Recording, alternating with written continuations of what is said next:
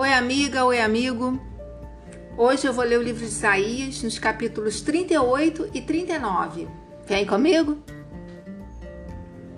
Por esse tempo, o rei Ezequias ficou doente e quase morreu. O profeta Isaías, filho de Amós, foi visitá-lo e disse: O Senhor, o Senhor Deus diz assim: Ponha as suas coisas em ordem, porque você não vai sarar. Apronte-se para morrer.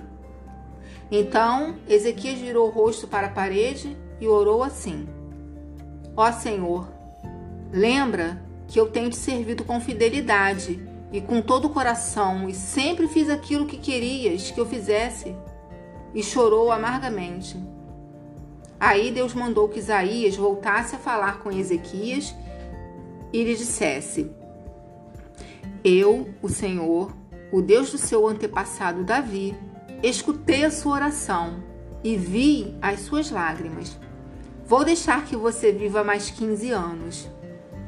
Livrarei você e esta cidade de Jerusalém do rei da Síria e defenderei esta cidade.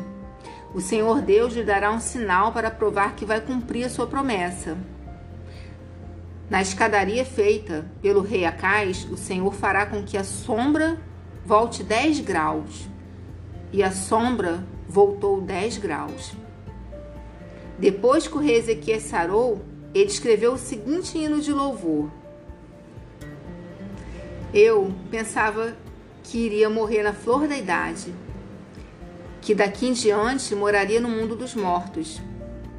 Pensava que nesta vida eu nunca mais veria o Senhor, que nunca mais veria outro ser humano. A minha vida foi cortada e terminada como uma barraca de pastores que é desmontada e levada para longe ou como um pedaço de pano que o tecelão corta uma peça, de uma peça de tecido.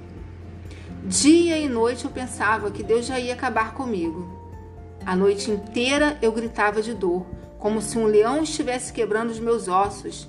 Dia e noite eu pensava que Deus ia acabar comigo. Eu soltava fracos gemidos de dor como uma andorinha e gemia como uma pomba.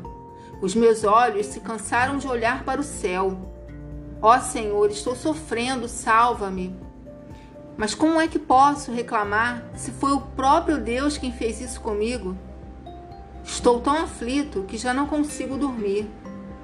Ó Senhor, é por causa das coisas que tu fazes que todos nós vivemos e eu também estou vivo por causa delas. Dá-me saúde a fim de que eu viva. Eu sei que foi para o meu próprio bem que sofri tanta aflição, mas tu me salvaste da morte, pois perdoaste todos os meus pecados. No mundo dos mortos, ninguém te agradece, ninguém louva o teu nome. Os que estão ali não confiam na tua fidelidade. São os vivos que te louvam, como eu te louvo agora. E os pais dizem aos filhos que todos podem confiar em ti. Tu me salvastes, ó Senhor. Por isso, tocaremos as nossas harpas e cantaremos louvores a ti. A vida inteira nós te louvaremos no seu templo. Pois Isaías tinha dito: Ponham uma pasta de figos em cima da úlcera do rei e ele ficará bom. E o rei Ezequias tinha perguntado: Qual será o sinal de que eu poderei ir até o templo? Por esse mesmo tempo, o rei da Babilônia Merodach, Baladã, filho de Baladã, soube que o rei Ezequias havia estado doente, mas agora já estava bom. Então lhe mandou uma carta e um presente. Ezequias recebeu bem os mensageiros e lhes mostrou toda a sua riqueza, isto é, a sua prata e o seu ouro, as suas especiarias, os seus perfumes e todas as suas armas. Não houve nada nos seus depósitos ou em qualquer outro lugar que Ezequias não mostrasse. Então o profeta Isaías foi falar com ele e perguntou: De onde vieram estes homens? E o que foi que eles disseram?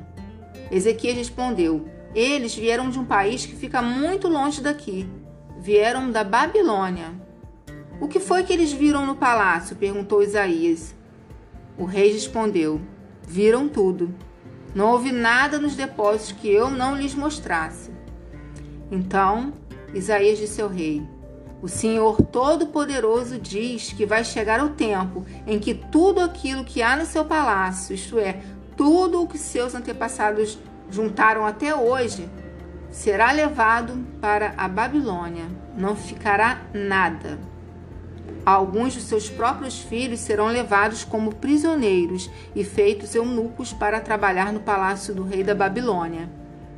O rei Ezequias entendeu que isso queria dizer que durante a vida dele haveria paz e segurança. Por isso disse: A mensagem do Senhor que você me deu é boa